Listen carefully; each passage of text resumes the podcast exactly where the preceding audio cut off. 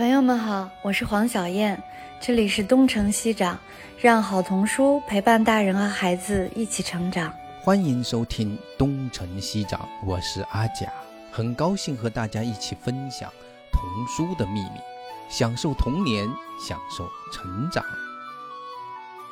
欢迎大家来到东城西长，今天我们请来了一位我个人特别特别喜欢的图画书创作者。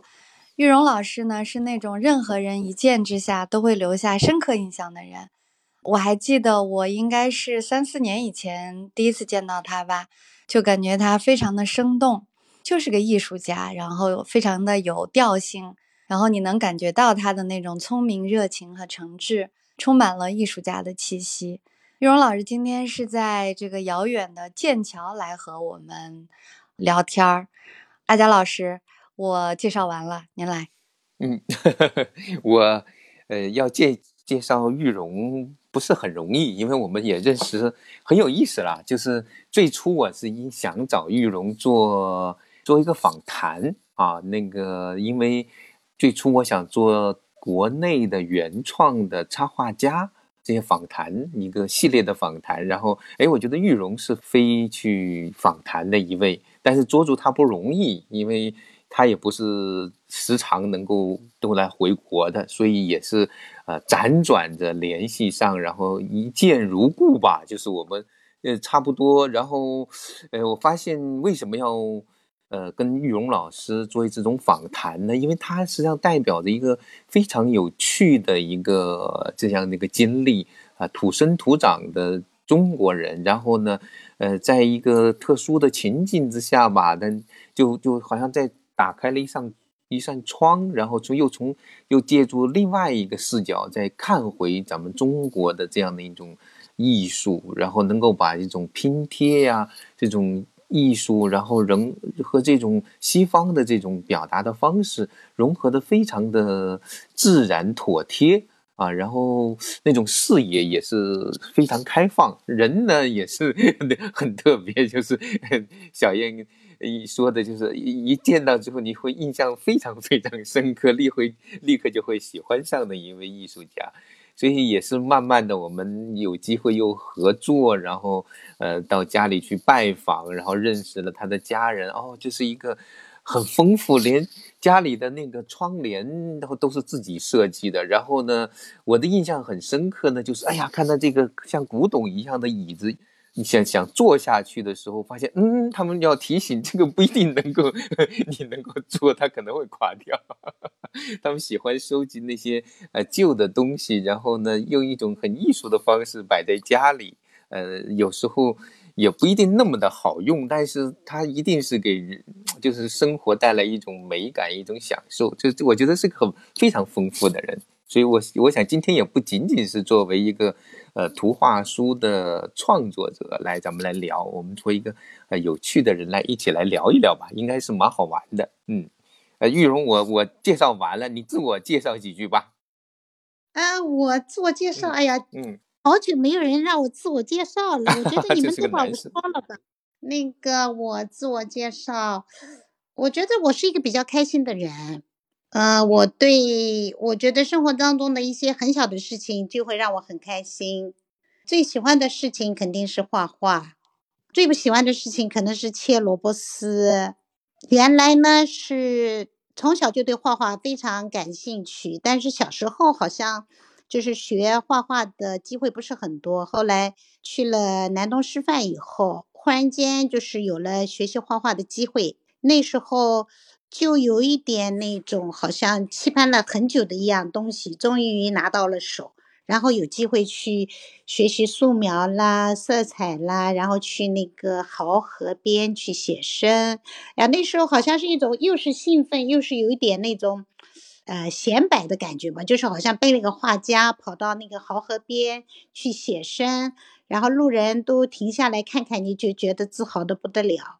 然后毕业了以后呢，就去做了小学老师，做了两年，做了两年的小数学老师。那个其实数学我教的不太好，而且可能是就是呃做老师的时候，那时候才十六七岁吧，我教五年级的，数学。然后有些同学男生个子都比我高。教了两年以后呢，觉得还是特别喜欢画画，所以又重新去考试啊，准备啊。哎，那段时间其实是非常艰苦的，就是因为是做了老师在考试啊，就是你要准备所有的文化课啊。我记得那时候真的是呃没有多少时间的嘛，每天都是复习功课，要到早晨两三点，然后应该是六七点又起来，因为。很多课程是示范示范的时候没有学到的，全部都要自学的。哎，那时候真的很辛苦。但是现在想想的话，因为年轻嘛，扛得起，所以那段经历是非常的丰富多彩的。然后上了南师大以后，又学了很多基本功，素描啦、国画那个工笔的线描啦、写意的泼彩啦，还有包括漆画、装饰画。然后平面设计都学了，学完了以后工作了很多年，然后又过了一些时间上了皇家艺术学院。那时候我觉得是差不多自己有一点好像是尘埃落地的感觉。前面的就是呃纯粹的是有一种内心的向往吧，就是不停的朝这个目标去努力。路上遇到了很多很多的困难，那时候真的是现在想想就是那时候的经历真的是非常的怎么说呢，就是。现在看起来就说，哎呀，你那时候那样的年纪可以扛这样的一种经历，其实也是真的很不简单的。但是呢，回到头说到现在的话，这些经历都是在人生的历程上的一个非常好的课程吧，成长的课程。可能就是人经历的多，那你收获的也会更多一点。到了皇家艺术学院以后，就是那时候真的就是目标慢慢慢慢开始明确了，特别就是遇到了我的导师，呃，Quentin Blake。然后加上就是 workbooks，然后最后就是因为要做妈妈，我觉得几个因素全部综合起来以后，就是不自觉的就往那个做图画书这个方向去发展了。所以就是有了现在的我的这个职业吧，我觉得一切可能就是有一点像那个四面开花，然后随着你的兴趣慢慢找，慢慢找到了人生的某一个点，在机缘巧合的时候。呃，寻找到自己最感兴趣的事情去做，其实是我觉得是有幸运的成分，然后也就是有努力的成分。那最后所有的找到的东西是会给我带来一种幸福和价值。今天其实跟我们一起聊天的还有两位，呃，童书圈子里面非常有影响力的人，我们刚才没有介绍，一个就是我们特别特别可爱的九儿，还有一个就是魔法阿姨张红老师。待会儿也欢迎你们俩一起来和玉荣老师聊天儿。那阿佳老师，我们今天是先从作品聊一聊呢，还是下面我们是先聊聊这次入选十大童书的那个脚印吧？刚刚因为这个是比较新鲜的消息，嗯，是的，就是。脚印这本书最近获奖呢，还是还是一个蛮热点的一个话题。我看那个连那个英英国方面，就是好像是不是那个哎 Helen Wang 是吧？他也有那个一个报道，而且很有意思的。然后大家看起来还是很关注这个奖，也关注这本书。这本书脚印呢，呃，其实说实话，这个故事是不太容易写的。它讲的是。呃，一个留守儿童的一个话题，这种这种话题的书写起来非常困难，创作的好呢就更加的不容易。但是这本书从最初的入选到各方面的推荐，到最后，呃，几乎是毫无悬念的最终。因为我是中评和最终评的那个评委，我就知道，实际上真的就是好像是毫无悬念的。就是最后拿到了十大童书哈，所以这本书肯定有成功，有它的某种秘诀在里面的。要不就咱们就从这本书先说起，就是从这个这个作品怎么开始创作，他的创作的心得。要不请那个玉荣先先介绍一下这本书怎么跟薛涛老师 开始合作的。哎呀，我觉得就是真的好多事情，就是说。当天时地利就是全部成熟的时候，它会自然会形成的。就是说，呃，你去寻找也好，或者说，呃，你去努力也好，它到一定时候就是会出现的。整个事情呢是在二零一七年，就是五月份吧，我去韩国南怡岛去领奖，因为我和曹文轩老师，呃合作的《耶》那本书得了那个南怡岛的国际儿童图画书插画奖，去领奖。当时去领奖的就是全部都是就是得各类奖项的作者，那么还有一些就是 IBBY 的成员，还有安徒生奖的，就是他们这个评判团的那些资深的老前辈，在那个南怡岛真的过了非常，就是又学习了专业，又体会了就是作为童书界大家这个群体的那种群体的精神吧。在最后一天，就是大家都要分手了。我记得是我们真的中午是去的一个海边的一个火锅店吧。然后吃完饭的时候，一部分人说再见了，一部分呢继续留下来，要就是去不同的地方。嗯，前安徒生奖的主席 Patsy 跟那个现在的 IBBY 的执行秘书长，他们就过来跟我说话。那个 Paty 说：“玉荣，他说，哎呀，这次跟你接触下来，呃，很喜欢你这个人啊。”可能我这人比较开心啊，然后他说我呢非常想跟你一起做一本书，我自己来做你的责编，然后做一本有意义的书。他说现在反现在就是做童书做的很多，但是呢，就是我想跟你合作一起做一本就是真的有意义的书。那么后来呢，他就推荐了薛涛老师，因为他跟薛涛老师也认识，而且他好像也是到薛涛老师的小木屋去做过课的。然后就是自然而然的，我就是这个团队形成了。形成了以后呢，就是薛涛老师开始他的创作。但是因为我是南方人，薛涛老师是北方人，所以我对北方的，就是大东北的那个环境、地理、人文，其实是很空白，只能说是从一些书面上，只是得到一些文字的，就是呃了解吧。呃，后来应该是哪一年？应该是一八还是一九年？上海书展以后。我是从苏州坐火车去沈阳的，去了以后，哎呀，那种气氛跟南方真的非常的不一样，就是那种怎么说的，他的那种温暖跟南南方的温暖不一样，他的那种温暖，冬天的温暖都好像是非常浓厚、非常实实在在的。呃，那到了东北去采风了好几天，就是我跟薛涛老师是朝夕相处的。我们俩的就是私下里的感情的交流，也是在熟悉的基础上，就是非常的会对我们的创作有潜移默化的帮助的。我记得每到一个地方，我们采风，然后就是根据我们的那个故事，它的文字又进一步探讨，就是拎取里面的很多细节。因为这是薛涛老师的故乡，所以他对本土文化是非常熟悉的。我是带着一种好奇心。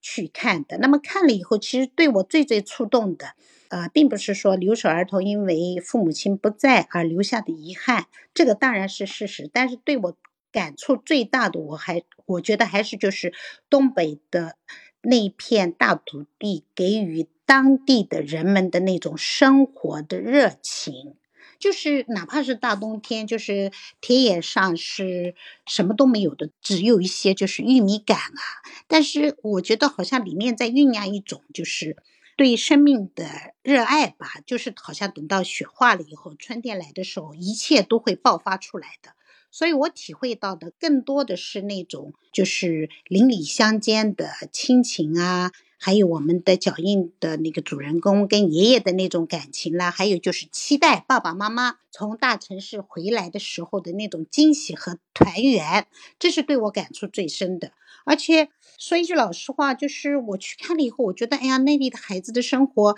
其实在某种意义上比生活在城市里的孩子们会更自然、更真切。所以这些都是都是打动我的地方。那么在创创作这个故事的时候，我觉得薛涛老师他的文字的入手给了我非常大的启发。他就从脚印入手，因为这样的故事可以把它写得很沉重，很很那个就是，呃，离别跟父母亲离别是一种就是悲伤吧。但是薛涛老师的入手更从一个就是单独的可以看得见摸得着的那个脚印的具体的一个形状去出发。时时刻刻的把这种思念、希望、等待、等待父母亲的归来、等待春天的百花齐放，全部在浓缩在这个脚印里。所以在整本书的创作中，其实当我去看了以后，我的思路就理得很清了。然后就是跟着薛涛老师的这个标题“脚印去走”，通过季节的变化，就是呈现一路的。呃，小喜的在这个阶段，冬天跟春天的他的生活，那么在这个阶段里面，他的感情的感情线的发展，他的个人经历的成长，到最后爸爸妈妈回来了那种团聚，其实就是浓缩在这两个季节里面吧。那自己做完了这本书，其实对我自身的阅历、成长，包括创作，都是有很大的帮助的。然后我们那个安少的团队也是的，就是。呃，我们在微信上有个群啊，一旦我提有疑问啦，或者说我有一些，比如说我我会问，那么冬天的时候，大东北会有一些什么样的植物呢？会有一些什么样的动物呢？那春天的时候，大东北的山坡上有一些哪些盛开的野花呢？为了这些野花，我还在我自己家里种了两片野花地，所以整个创作过程是一个非常怎么说，非常轻松、享受、愉快的。就是团体合作，而且就是呃，真的是所有的事情就是围绕着脚印去展开的。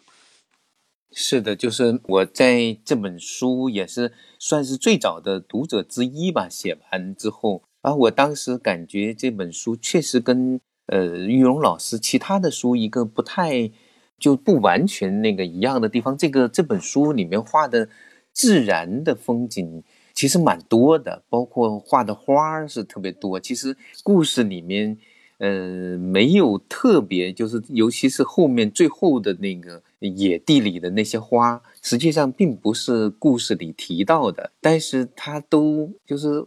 给人感觉就是它很自然的就出现在这个地方就生长出来，而且花的品种还很多。刚才玉荣介绍我才知道，原来他是为了这个还专门种了这些花儿哈。这个真的是很有趣，就是说，他这里这个故事，我当时在读的时候，写导读的时候，我感觉的一个很强烈，就是它并不是完全的写实，它更多的是表达的一种情绪、一种心境的东西，但是呢，又又能够看到一些生活的风貌。这个看到的风貌呢，我想应该不是完全的是，呃，就是像是用纪录片的方式去记录下来的，而是带有一种。旁观者带有一种欣赏者的这样的一种看到那样的一种很朴素的生活，呃，这一点是对我来说是蛮打动的。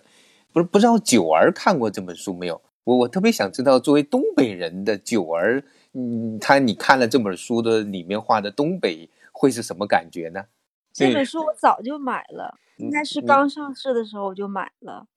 然后今天还和另一个朋友，哎，真的非常巧，还聊到这本书。哦，是啊。然后也是因为那个书单，就是特别特别喜欢。然后刚才玉荣老师他说他对东北的印象，我觉得说的真的特别好。就是我觉得我们东北的这个温暖和南方的真的是不一样。就是尤其你们在冬天的时候来的时候，我觉得东北的这种温暖是。就是南方人，南方人感觉不到的那种，然后又朴实又自然。然后那个玉荣老师那个书里边画的也是特别的丰富。然后我当时看的时候，我就觉得，如果是我画的话，作为东北人，我可能还没有不能够像玉荣老师这样，就是把东北的这种美挖掘出来。所以我我就是看了那个书之后，我当时就觉得啊，我自己这个修行还差得很远很远。真的，真的是，真的是这样，谦也谦虚了。不过他这个画的这个雪景，我觉得是这本书的雪景让我蛮惊讶的。就尤其是那个书名页的那个雪景，其实是大量的留白，然后你你这个把这个帘拉开之后，觉得哇，这个真的是，就是又是很美，又是很温暖的那种雪景，挺高明的。我觉得画的 是是这样吗？在在这里可不可以问一个问题？哎，但非常欢迎。就是他那个，嗯，那个套风，然后那个设计啊什么的，然后，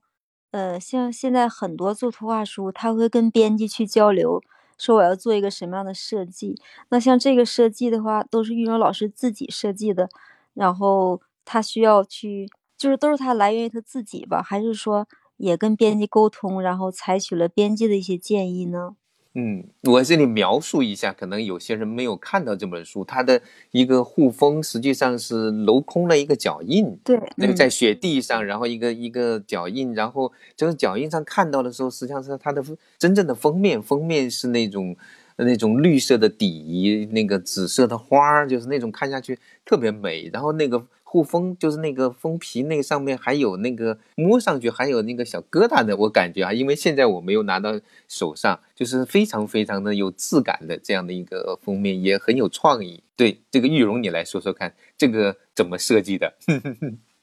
我记得好像是，我不知道是哪一年，应该也是一八还是一九年嘛，在那个博洛尼亚书展的时候，当时就是跟薛涛老师定下来要做这个脚印这本书，然后我们那个。呃，我们一起在那个好像博洛尼亚还做了一个活动，谈到的徐老老师那时候说了一句话，他说：“你看这个脚印啊，脚印是很好玩的。”他这句话给我留下很很很深的印象的。其实就是我做书，我有个习惯，就是这个可能就是我跟那个中国的出版社呃合作，跟那个英国的出版社合作有个不一样的地方，就是。我跟中国的出版社合作，我会就是从封面、封底、封面环寸到内部到最后的结束，应该是我全部会去设计的。因为呃，我设计的时候就是从一开始文字入手，分镜啊各方面，我是整个思路是从头到尾都是就是融合的。这样的话呢，对我的就是创作。里面的内页也是非常通顺，就是一气呵成的。但是就是整个团队呢，他会给予我无限的支持。比如说，我会跟他讲，我要做那个就是封面镂空的这个脚印，那么他们就去会咨询印厂，说用什么样的纸才能实现，就是能不能实现这样的一种呃特殊的工艺。然后后就是下面那个印章，他会怎么处理，这些他们都会。啊，帮我一起去协调的，但是整个我做书的过程，应该从头到尾就是差不多。我一开始的时候，全部会把它规划好、设计好的。我觉得这样的话，我自己可能就是说把握性比较强吧。然后这本书的，当时我记得就是安少的白丽芬老师在北京印厂的时候，就是去，因为要把那个雪花要凹凸做出来嘛，当时有一些那个技术上的问题。他们是也是花了很多精力去调整的，最后的效果是，呃，让我非常满意的，包括色彩的呈现啦。另外，就其实套分上就是小喜跟小狗在脚印里看，就是镂空的脚印里去看真正的封面嘛。真正的封面打开是一片紫色的野菊花，但是它的其实它的形状就是你把封底封面全部打开也是一个大脚印。现在就是这个这本书。拿到真书的时候的感觉，比那个实际上看到电子版感觉就是更加震撼。因为那个我我其实最初看到的是电子版，我猜了很久，但它应该是什么样子的。然后最后我拿到书说，哦，原来是这个样子的，特别有意思啊！这个这我觉得这本书，呃，从设计的时候就已经蛮打动人了，就是从最最外面，然后在看到里面的时候，又发现这个设计。并非是纯粹是为了好，就是好看而已。它其实是带有某种寓意的，就是在这种雪地上看到脚印，其实某种程度是就是看到一种希望，一种特别有生命力的东西。所以它的跟这个故事的内核又是贴得很近，尤其是最后的那个跟后环衬叶，我记得那那一片花地，哎呀，还有花地里的，还有那个隐约可以看到那个小狐狸在那里。还闹，所以我觉得，哎，这个真的是很很有意思。它带有某种，我觉得这是一种很文学色彩的一种插画处理。这个应该不是原文的，呃，薛涛老师的意思嘛？就是我我很很好奇，最后的这几页，呃，徐玉荣当时就是完全是你自己想的吗？我觉得就是，呃，自己作为那个图画书创作者啊，就是九儿啦、魔法阿姨啦，包括阿佳老师你自己啦，就是。其实我们都是在在创作的时候，需要有一个满足自己创作的欲望的一个这个愉快的过程的，就是希望就是我们在做完一本书的时候，整个过程是很享受的。当然里面就是有很多挑战了，你怎么去设计这本书，一开始怎么去分镜啦，找到什么样的一种表现形式，这个是很挑战的。但是就是还是希望就是最后这本书做完的整个过程，总体去看，你还是觉得是一个非常享受的过程。所以就是我拿拿到每一本书、每一个故事的时候，我觉得最后的创作是加了很多私心的。就是比如说，你看那个，就是阿佳老师讲，他观察的很细，就是，呃，一开始的前环村是大冬天嘛，一个狐狸妈妈在那儿看着一片雪景，到最后的时候，其实就是他的小狐狸，就是在冬天初冬的时候，到春天又就是出生，开始出来去迎接生命力，迎接外面的一片那个绿色。这里面是有一种互动，这个互动其实就是说插画家的一个私心吧。就是你当你在做一本书的时候，我觉得文字和插画它是可以平行的，也可以交接的，也可以重叠的，也可以扭作一团在那儿去打架的。但是最后它真正的是就是它是独立的，但是又是可以融合的这样的一个结合吧。我觉得这可能是一个图画书的根本的一个概念吧。但是要是我没有去东北采风，我觉得这本书我是做不出来的。再问一个小细节问题啊，就最后那个花里面是不是也有那个桔梗花呀？那个我因为我对花不是太有吧？哦，是是是，就是有一页。这这个我还真是跟薛涛老师特意讨论过的。啊桔梗花是在爷爷在那个就是山坡给烧烧焦了以后，不是，呃，脚印那个种子也都给烧了吗？后来爷爷又背着它偷偷的去浇水去，就是那个紫色的那个就是桔梗花是吧？是的，是的，是的。因为一想到一看到狐狸，然后再加上桔梗花，就忍不住会想到那个 日本的童话《狐狸和桔梗花》。对对对对。这个你反正你不是特了解这个是吧？这个我不知道啊。像安房之子的那个那个故事里面就有狐狸和桔梗花，还有等等的那种。然后我觉得哎，这个真的是很有趣，他们一个非常童话的一个结尾。我家里种了很多桔梗花，是吗？啊，是的。啊，就是对你来说，把桔梗花和狐狸画在一起是一种巧合，还是就是不是特别有意的，是吗？嗯，没有完全巧合，完全啊，完全巧合啊，就是，但是我读出来就是是，我就我读到了日本的动画，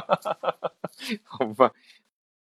那个张红老师要说一说对这个作品的想法吗？刚好因为他也在，可把我憋坏了。我非常想插嘴，我觉得聊天就是要大家一起聊的。听到那个玉荣老师的声音，还有各位这个聊天，我觉得太好了。因为玉荣老师是我很喜欢的这个女神啊。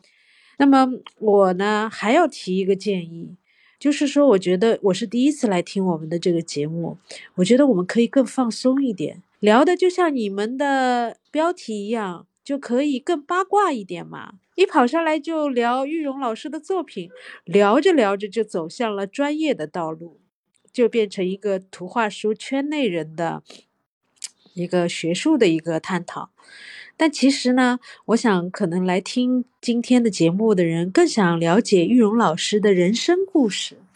就是刚才我说到的，比如说我们在厨房里烧一个东西，都会突然之间碰到。事故，哎呀，弄得手忙脚乱的。其实女性啊，她在怎么样平衡好她的家庭和她的工作职业之间，其实是一个很不容易的事情。但是，就像阿佳老师说的，到了玉荣老师的家里，包括魔法同事会邀请玉荣老师来拍的视频节目，那么美的画室，然后那么美丽活泼的一位艺术家。但是同时，她又是三个孩子的妈妈，而且家里还有一位教授，还有一条德国猎犬，对吧？探长，啊，我觉得她的生活过得真的是有滋有味，特别洒脱。所以，其实我是好奇，好奇她的这个生活故事，她怎么平衡好这一切？我是冲着这个来的。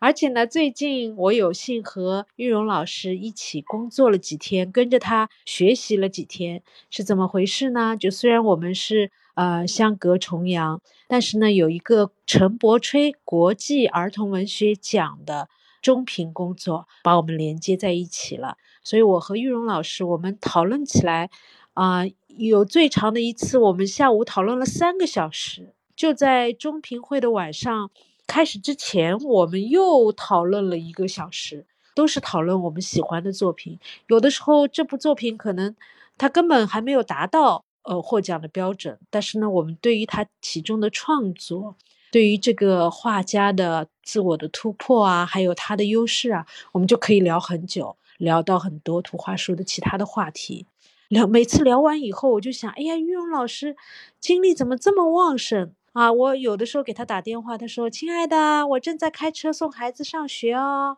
然后，亲爱的，我正在全家在大扫除哦。但是紧接着，他马上就能够投入到他的艺术工作当中来，这使我非常非常的羡慕和敬佩。所以呢，我想呢，我们前半段阿佳老师带领我们聊深入的聊过作品了。那么后半段呢？魔法阿姨建议我们可不可以小小的八卦一下，请我们的主角跟我们说说他的生活，然后我们再来聊他的图画书，好不好？呃，他的图画书呢，每一本我都很爱。这一次参加，呃，因为他担任了评委，所以呢，没能够参评的那一本《迷路的小孩》也是最棒最棒的。我想在这一次的评奖揭晓以后，我要专门写一写。迷路的小孩这本书吸引我的地方，但是他聊他的图画书，我觉得可以聊一天一夜，所以我们要抓紧时间，要好奇，要知道他的在剑桥的美丽的生活。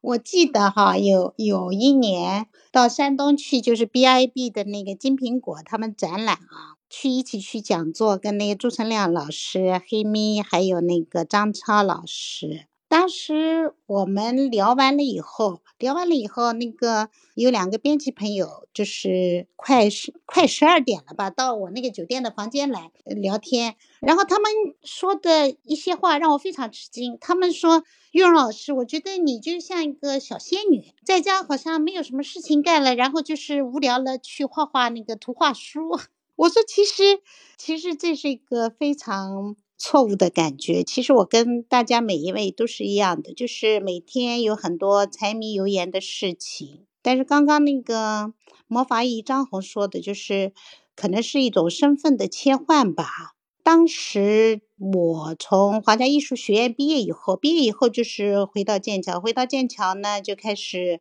生孩子。那段时间其实。对，就是成立家庭啊，成家立业的时候，对每个女性其实是真的是非常难以把控的。就是说，呃，当你受了很多教育，见识了很多事情以后，忽然间完全回归于家庭，因为带一个孩子真的是一件非常不容易的事情。我记得我女儿就是就是这个夏天吧，对着她的两个弟弟说：“她说，你们知道吗？呃，要是妈妈是一个全职的家庭主妇。”你要付她的钱，要比你我们的爸爸多得多，按每个小时的算。他说，每一个母亲在家里养育孩子的时候，就是放弃了他的自己的一切，我们暂且不说啊，就是每天要处理的事情，从早到晚其实是二十四二十四小时轮转的。那么就是说，作为一个全职的母亲，她所付出的是，大家一般的人觉得啊，这是。呃，一般的女性的一份就是一份天职吧，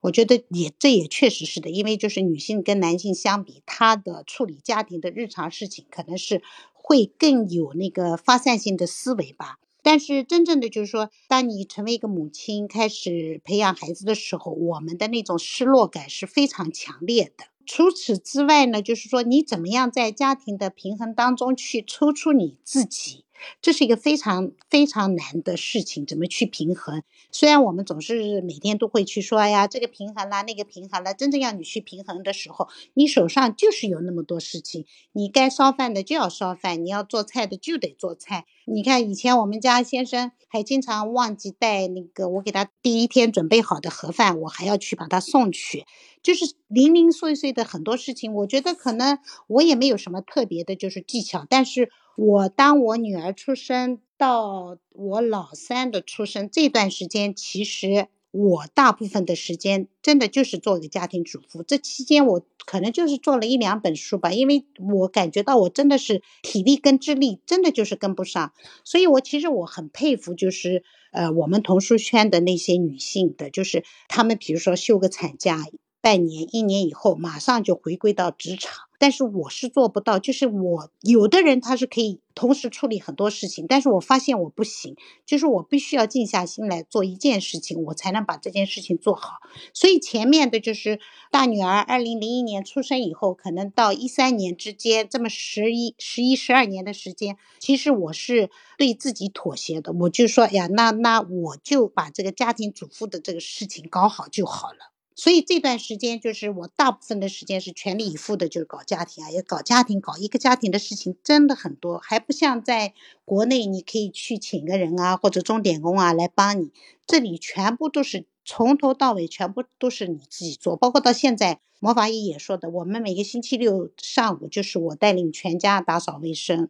其实你去请一个钟点工也可以，但是我觉得给孩子们养成这种，就是大家一个家庭相互帮助的那个，学习一点那个呃生活的日常的技巧也是非常有必要的。就一开始的时候很艰难，他们都会排斥，但是到现在以后啊，我发现有时候孩子们会自己来询问我，就是我们每个分工分得很具体的，我是就是整理，然后我女儿是马辉，然后老二是西弟，老三是妈弟。那教授呢，就是把楼上他的自己的那个工作的那个房间全部收拾好，所以有时候养成一种习惯以后，就孩子们都会来问的。他说：“妈妈，我那个什么时候可以抹地啊？你们前面的有没有搞好啊？”就这这个时候，其实我是感到非常满足的，就是你教会孩子们生活当中的一种小技巧，或者说一种小责任吧。以后他成长大了以后，他都会应用到他的日常生活当中去的。那么他跟他的合作伙伴做起事情来就会容易的很多。那我现在自己的话，当然孩子们大一点，我就有更多的时间。去做我自己喜欢做的事情，特别就是在这个疫情下，就是大孩子们也不上学，在家里的时间多了，所以去年跟今年我就是可能集中注意力做书的，呃，效率比往常要高很多，因为就是时间段比较集中嘛，而且呢，就是慢慢的可能就是自己，我觉得对我自己来说最重要的呃四个字是自律和努力，自律和勤奋。就是你必须要把你的时间每个阶段做什么，每个阶段做什么，每天怎么做怎么做，你一定要把它把关好，因为其实时间一分钟一分钟很容易在我们手手指间悄悄的溜走的，所以就说你怎么样把握好平衡好，我觉得现在到了这个年龄阶段，我是学会了一套就是对付自己的办法吧。我我来插插播一下，我觉得这个关于呃女性的这个生活平衡的问题，他们可能会有更多。但是我因为上次去过他们你们家哈，我觉得呃让我特别佩服的就是，哎你你其实教的那个孩子。呃，这种能力蛮综合的，就是我们知道他们其实很有都挺会画画的，尤其你的大女儿也也有那个你的那个小儿子那个唱歌唱的特别好，应该是，然后你的呃二儿子那个体育也非常强，但是就是我觉得家务这件事情反而是现在我们很多人所忽略的。上次去你们家，然后最后走的时候就带的那个吃的其实是你女儿做的，对吧？还挺好吃的，然后对，然后怎么样，就是再把孩子就是教的又能上名牌大学，又能够搞艺术，同时又能把家务的事情也变得很擅长啊！就是这，我觉得这是特别佩服，呃，这个特别特别佩服 这方面的经验，要不多多讲一点，也许那个这算是家教的一块，也算是八卦的一块吧。看看其他人还有什么问题，嗯，你你你说，嗯。嗯，我觉得是这样的，就是，嗯，我觉得还是一个原则，就是因为我们家的这个说原则，我其实原则并不是我 准则，你知道吗？我这人是就是很很闲散的，但是作为就是一个管家婆的时候，你还不能那么闲散。那这一点呢，就是我们家的先生，他是其实就是对我还是潜移默化产生了很多影响，就是说他会把我搞得更有条理，我呢会把他搞得更没有条理。所以就是，呃，怎么说呢？我我觉得就是孩子们小时候，我们是就是，比如说学那个乐器啊，每个孩子都学两份嘛。然后老三呢不太一样，因为他是国王学院合唱团的，所以他的生活就是更有规律，他的音乐职业生涯的那个就是学习是更专业的。那这个怎么平衡？就是我觉得这个好像每个作为父母的每个人都会。不自觉的去付出的。但是我总是以为做一件事你就把它做好，就是不要三天打鱼两天晒网的那种。就是在做事情上面，我还是很顶真的，就是你要么就投入精力去做，要么你就随便他们做。但是你一旦投入精力，你必须把这件事情做好，就是把它最大的潜力，就是把它激发出来吧。所以在孩子们的学习上，就是我跟我们家的教授，我们是分工的。我是管音体美，他是管学习。但这里呢，说一句老实话，就是孩子们在中学以前啊，高中以前，其实家里人是不需要怎么插手的，这是我们的就我们家里的概念。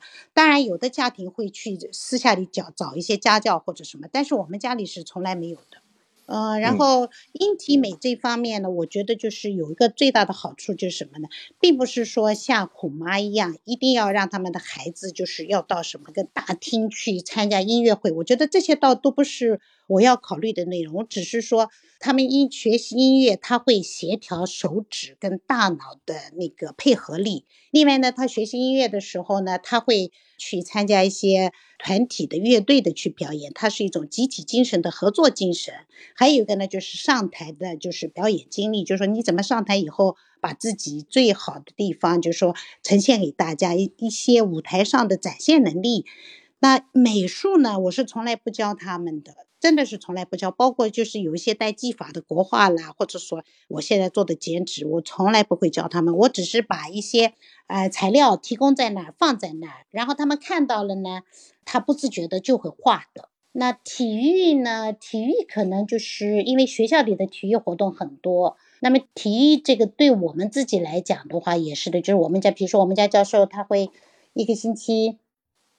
去跑步，跑几次，正好也遛狗。那我自己呢，就是觉得我现在每天的话，每天早晨送完孩子回家的话，第一件事情我都会抽出半个小时到一个小时的时间去锻炼。我是跟着那个 YouTube 的几个教练走的。我发现，就是体育真的是我对自己最好的加加油的一个加油剂吧。就说，当你把自己调理好，你的整个早晨的时候，把你整个身体从头到脚趾把它打开以后，你把身体照顾好以后，它才能负载你的日常生活，会带着你，就是会配合你的大脑完成每一天的任务吧。嗯，所以这个我觉得。就是还是真的是一个自律，就是这种自律呢，当然就是说孩子们看父母亲怎么做，就是他会看在眼里，记在心里的。他不是说去学你，但是呢，他会被影响到，所以就是慢慢的、慢慢的有些习惯，就是比如说怎么样在家里。节约能源啊！就到了冬天，我会经常跟他们说，你不在房间的时候，一定要把灯关掉，不要把暖气打开，因为这个不是说只是说付电费、煤气费的问题，这个是你是在浪费能源。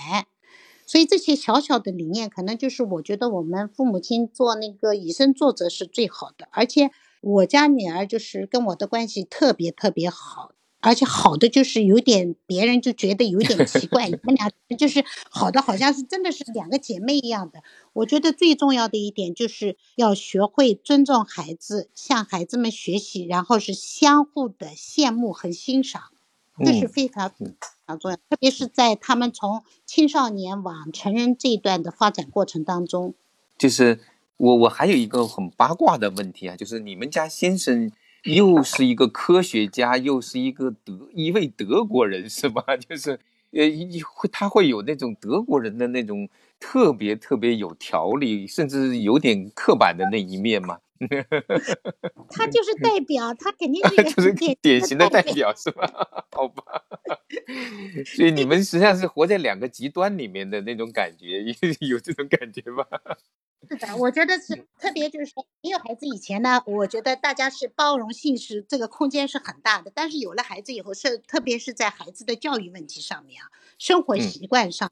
就日常的处理问题上，这个这个冲突是非常大的。哦，就是有，但是我后来就是当然了，就是说每一个家庭啊，大家做做人为父母，就做做父母亲、做妻子和这里面的关系，真的是每个家庭就是说自己他要去磨合的。就就好，你买了买了几个苹果，你怎么样要做成苹果派？这里面就是有一种互动嘛。我觉得一开始的时候，其实冲突还是很大的，就是我也会经常会吼的，你知道吗？然后我们家孩子，哎呀，妈妈，你我们那个妈妈比你好什么？我说那好呀，我们去交换一下。然后那个妈妈跟他们说：“好呀，你们来交换。你一交换，你就想要你自己的妈妈了。”就说每个妈妈的这种焦虑啊，就是或者说烦躁这种心态都是非常正常的。但是到现在孩子们大了，我自己摸索的一个规律就是说，其实真的我们都要站在就是对方的角度去去理解这个事情。就说两个人在一起，他不是，比如说我家教授跟我，因为我们两个是就对立面的极端嘛。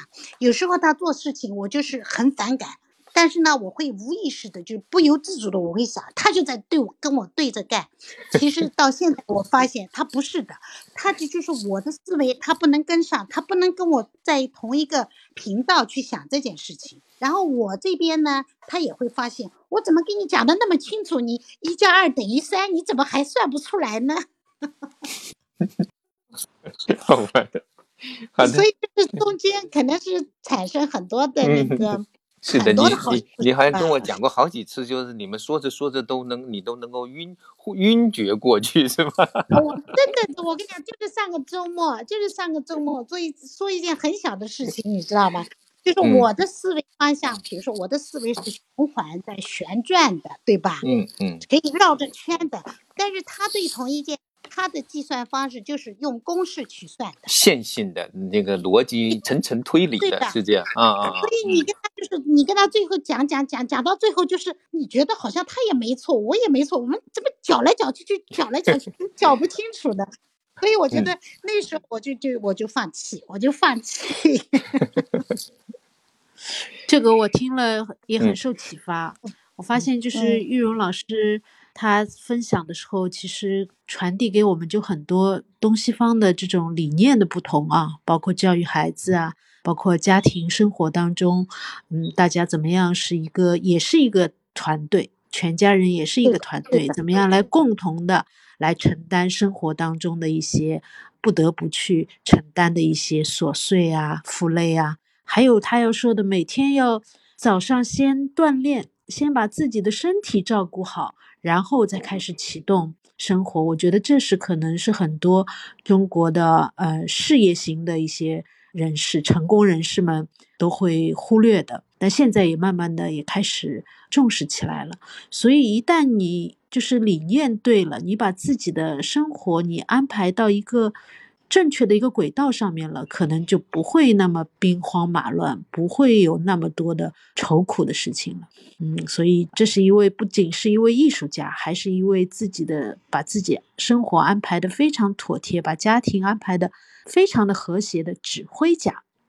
是的，是很像个指挥家，对吧？这个真的其实还是就是自我发现、自我调整的一个过程。就是我们没有人教会我们怎么做父母亲，没有人教我们怎么做妻子和丈夫。所有的事情真的就是说，都是你的大脑和意志在控制你怎么去走。我过了四十以后，我觉得我对自己真的提的唯一的一个要求就是说，你一定要自爱，你一定要把自己爱护好，你才能带动一个团队。所以我的自爱就是第一是锻炼，对吧？第二个呢就是做我的工作。我记得就是那时候哪一年是二零，好像是一三年回北京，然后一起去那个做曹文轩老师那个烟那本书的去那个发布会。发布会完了以后，我全家都在的，然后海飞老师啦、曹文轩老师啦、张明洲老师啦都在的。那时候我记得是哪谁说了他谁说了一句话，他跟我家先生说的，他说：“哎，你家这个太太啊，以后是就是书会做的越来越多的，就是他被他的事业卷入的，就是精力和时间会越来越多的。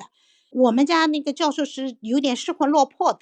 就是因为我原来做全职家庭主妇的时候，就是把他们就是养的太好了，比如说每天都要做几个菜啦，然后衣服啊，包括孩子们冬天的时候起床的时候，我衣服都是在暖气片上烤好了，他们起床就能穿的那种，什么事情都管理的就是很细到位的。所以当时他们跟我家先生说的时候，他真的是很害怕。就很害怕，就说：“哎呀，那是我这种家庭的那个模式会要被打破啊！那我这个后院谁会去照顾啊？谁会去打理啊？包括我们家的孩子们都是的。就是当我从一二零一三年以后慢慢开始工作的时候，有一段时间，至少有半年的时间，这个家庭关系是有点就是别扭的，就是孩子觉得，哎，你今天怎么就给我们吃几片面包就打发我们了？以前你不是什么这个菜了那个菜了，做的都是好好的给我们吃的嘛？但是呢。那段时间过完了以后，我后来跟我家女儿讨论的有一点，她觉得非常重要的就是，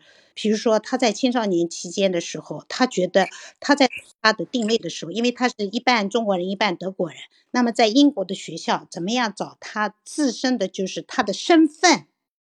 那找这个身份的过程当中，她说有时候妈妈你跟我到学校，我是很不喜欢你跟着我的。他怕就是同学说他啦，或者什么，就是包括英国本地的孩子都会有这样的一个成长的过程。但是我后来发现，慢慢慢的，等我开始工作了以后，我自己开始管理了以后，从一个纯粹的家庭主妇，慢慢慢慢有一些自己喜欢做的事情以后，那个我们家女儿的同学们就特别特别喜欢我。他们的同学对我产生兴趣以后，我家女儿的心马上就释放了，就释然了。她觉得，哎呀，我有这样的一个。呃，妈妈，我觉得很自豪，而且我跟他的关系就马上就发生了转折性的变化。其实就说女性在职场上有发展自己的空间，其实对整个家庭、对孩子的成长，其实它是一个有个非常的激进的作用的。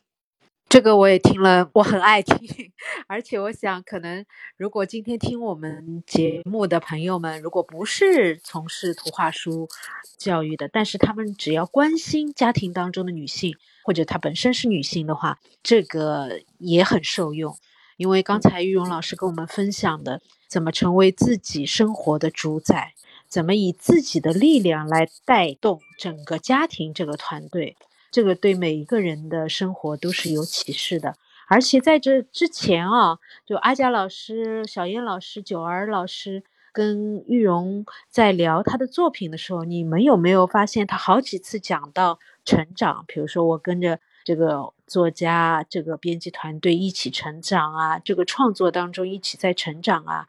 这个你在国内的一些职业女性当中，好像也很难听到，好像就觉得女性到了一定的年龄，也就到了一个事业的天花板，反正就这样啦，坐等退休啦，就指望孩子们以后争气啦，自己实现不了的梦想就交给孩子啦。但是我发现，真正的艺术家不是这样的，真正的艺术家是到了七十岁、八十岁，依然能够跟随着他的创作。而且跟随着自己的生活在成长的，这也是我非常欣赏的一种生活态度。非常谢谢你，玉荣老师。嗯，就是这个，咱们这里还有两位妈妈，我觉得咱们聊了这么开心，像小燕呐、九儿都是特别特别厉害的妈妈哈。那个，你们要不跟刚才那个玉荣老师说的有什么看法，或者你们要有什么想说的？小燕老师，你要不先说说？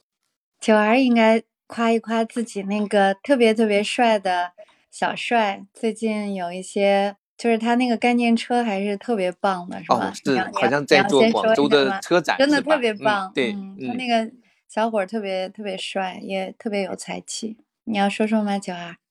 我其实不太想说他，我我一直想问一个问题，就是我想问玉荣姐，她一天就是她这么忙，然后她一天画画的时间能有多少？我想先问这个，哎呀，画画的时间，我是这样的，就是其实晚上是我最喜欢的时间，嗯，就是因为就是没有任何事情打扰啊。但是真正的画画的时间每天都不太一样，呃，我觉得这两年因为疫情的关系，其实我画画时间多很多。那平时的话，其实说起来，真正要画画，可能也真的要到晚上了。就是白天很多杂的事情要处理啊什么的，然后就是除了画画以外，平时的一些，比如说要制作一些视频啦，有一些什么跟出版社编辑的沟通啦，有一些采访啦，这些还有当然生活当中的各种各样的事情，就是我觉得这个可能差不多把我的时间会吃掉，白天的时间基本上就吃掉了。那三点多的时候要去接孩子嘛，接完孩子回来就准备晚饭了。所以真正的画画时间可能还是在晚上吧。晚上，然后就是最长的时间能画几个小时？最长的时间，哎呀，能画几个小时？这我还没真算过呢。现在你知道吗？现在老了呀，眼睛也眼花了呀，也一次也不能画太长。是的，现在 我也感觉到了，因为，嗯，然后就经常 想起张爱玲说的那句话，她说的是成名要趁早，然后我想说的是，真是有喜欢做的事儿，真是要趁着年轻的时候就开始做，因为我开始图画书创作也很老了，就是也是阴差阳错的陪陪孩子读书嘛，到北京，那个时候就已经快四十岁了，然后做图画书，所以。就是经常把自己在创作的这个时间上当成一个新人，但是从年龄上来讲呢，他又成了一个老人，所以呢就很矛盾。然后最近呢，就是刚才玉荣老师说了很多他这个家庭的如何平衡，我觉得这方面其实我做的不好，可能是我的儿子也恰恰因为我没我没有太多时间管他，然后他就是一直比较很自立呀，很干净什么的，就是很散养的这种。然后我觉得我在家庭这块，因为小燕儿可能还了解我一些，我俩有一些共同的话题。就在这一点来讲，我做的确实不够好。然后刚才我就反省了一下，我可能要在家庭这块可能要努力一下，给孩子做些好吃的呀什么的。然后，但是确实很焦虑，就是很多很多很多杂事儿。虽然我家没有那么多孩子，但是我就发现我怎么每天都有很多其他的事儿要做。就画画的时间，有的时候真的是一天都没有时间去画。然后到晚上的时候，人真的是又累得爬不动了，然后又又躺在这儿，就发现真的是体力来讲，跟前两年已经没法比了。所以刚才我就很关心玉荣老师一天能有多少时间来画画，然后能做出那么好的书。然后我也想能不能就是有个参照啊，说我一天大概画多少，然后有个参照。所以就问了刚才那个问题。但这个这个其实真的没有个什么标准的，我觉得我现在，因为就是最近这几年我一直有偏头疼嘛，这个偏头疼呢有时候会，有时候会真的会搅你的，搅的以后呢就是呃让你做不成事吧。但有一段时间我一开始我还很抵触的，就是呃啊我为什么有这个偏头疼？这样的偏头疼我今天影响我很大，我只能做些体力活，不能干一些就是用脑子用画画的事情。但是，呃，我现在学到的就是，还是跟自己跟自己妥协吧。就是你能跟自己挑战的时候，你去挑战，但是你也要学会怎么样跟自己妥协。所以，其实就是说。一天能画多少画或者什么，我是不会去想的，因为每天发生的事情都不一样嘛。要是我觉得今天我一点都没画画，我想到这件事情我焦虑的话，那我其实对我的就是说下面的生活也好，创作也好，其实是没有帮助的。所以我是就是过一天是一天。我要是这段时间有一大批的时间可以画画，那这个就是对我的来说是一个红利吧。但是我要是真的没有的话，我我一天我也就一天就让它过去，就就我觉得在我的理念当中，可能自己是一个母亲，是一个妻子，还是占了最大的比例吧。这个和孩子的这个年龄段也有关系。九儿，你你不用自责，因为小帅已经很大了嘛，他也已经基本上独立了。玉荣老师的那个小儿子还比较小。可能需要投入的那个时间和精力还比较多。怎么样？那个玉荣老师也收收尾。那个你的今天的聊完了怎么感觉？然后我们差不多也可能要收尾了啊。嗯。你们不是想听八卦吗？我给你们八卦结尾呗。呃，嗯，好啊，好啊，非常欢迎。好好好。八卦结尾，我觉得我人生当中还有一件非常成功的事情是什么呢？就是把我们那个。那么刻板的，我们家那么刻板的教授，让他忽悠他去偷土豆。好吧，这个故事没听说。天啊，好想听。就是我们家的教授确实是个非常就是有规矩的人，而且呢，他做事情，因为他是德国人了，科学家了，又有信仰了，他做事是就是做一件事情，哪怕喝一杯茶，他都要从就是他都要算一个公式，然后他去再做这件事情。但是呢，在我的引导下呢，我觉得我把他解放了很多。就是比如说，我有女朋友来啊，女朋友来的话呢，他会很主动，他说要不要我给你们拍照，还趴在地上匍匐着前进着给我们找好的角度，就把我们女朋友都看呆掉了。然后呢，他也可以开始做坏事了。去年呢，我们家就是我们家那个对面就是那个田野，他是种的是土豆嘛。种完土豆以后，收割机不是来收了吗？收完了以后呢，我们在楼上是能看到的，就是收割机它是不能全部都收完的嘛，然后它会有一堆一堆就是呃遗留下来的土豆，我就跟他说呀，我说你看这个土豆是很新鲜的，对吧？然后呢，你放在那个地里呢，农夫肯定也不可能再来收了嘛。我说放在那儿多浪费，你去拿一点回来嘛，我们可以就废物利用嘛。他说他这不行，这个不是明摆着去偷嘛，因为农夫家就住在前面。但是后来在我们的挑唆下，每天晚上十点钟，持续了好几天，他都去偷土豆。偷来了以后还给还给那个朋友们去。跟朋友们一起分享，然后呢，我们家孩子呢还逗他，因为他很害怕，你知道，就是农夫家就在那个旁边嘛，所以他都要夜深人静的时候才去偷。有一天呢，老三就跑跑到三楼，当他穿过那个就是一个篱笆进去的时候呢，老三就用个远程的手电筒忽然去去照他，你知道吗？太有意思了，他他因为他这他。做贼心虚，我很多成语啊，真的你要在生活当中你才体会到的，因为他真的是做贼心虚，以为农夫家那个自动的灯亮了，农夫出来了，你知道吗？啊，赶紧做一本书吧，做一本偷土豆的书。然后他就站在篱笆洞里躲了起来。你必须做做一本这太可爱了。我们觉得听上去过瘾，一定要请你画出来。对，做一本这个书，偷土豆的教授。他狼狈的要死。毛驴教授偷土豆。还有一天晚上偷土豆是邻居家的猫跟他对着，就是他正在偷的时候，邻居家的猫正好穿过，然后你知道猫的眼睛晚上是闪亮闪亮的，你知道吗？然后就是跑到他对面，正好就这么正面看着他，他的吓得他土豆全掉地上了。天啊，太有画面感了，真的太有画面感了。哎，这个可以把那个真的可以画一个毛驴来偷土豆的，这个有点有是不是有点像那个那个彼得兔的故事里面有一个那个他们去偷偷那个洋葱就 用那个真的是 很有画面感，太逗了，太有画面感了，而且把一个主要是关键是要把一个德国的科学家这个训练成这样真的很不容易，我觉得这主要是教练的不容易。不容易的，很不容易。是的，好吧。嗯，算是我们一个很丰、很欢乐的收尾啊。那个小燕老师，你你你你你觉得怎么样？可以收尾了吧？嗯。人家可是剑桥的科学家院士，然后玉荣老师教着人家去偷土豆。不过您是让这个科学家院士一下子生动起来了，就是 就像您一样生动。但是你们要同意我呀，要不然土豆在那儿过了一个冬天，全部就浪费了呀。对对对，我觉得这个也是不浪费嘛，很同意，非常同意。